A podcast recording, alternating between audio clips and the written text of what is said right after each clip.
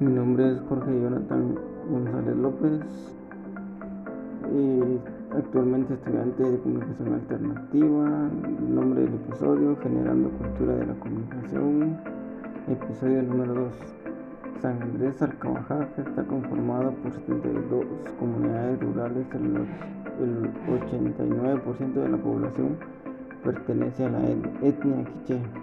Su economía, los principales productos agrícolas son el maíz y el frijol, principalmente cultivados para consumo propio, y las hortalizas como, tomate, cebolla y bosquil son únicamente cultivadas por los agricultores que tienen acceso a riego y se venden en la plaza local.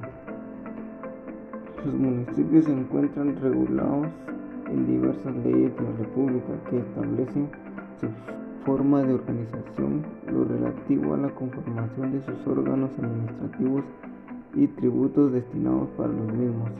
Aunque se trate de entidades autónomas, se encuentran sujetas a la legislación nacional y principales leyes que rigen desde 1985, como ejemplo el Código Municipal.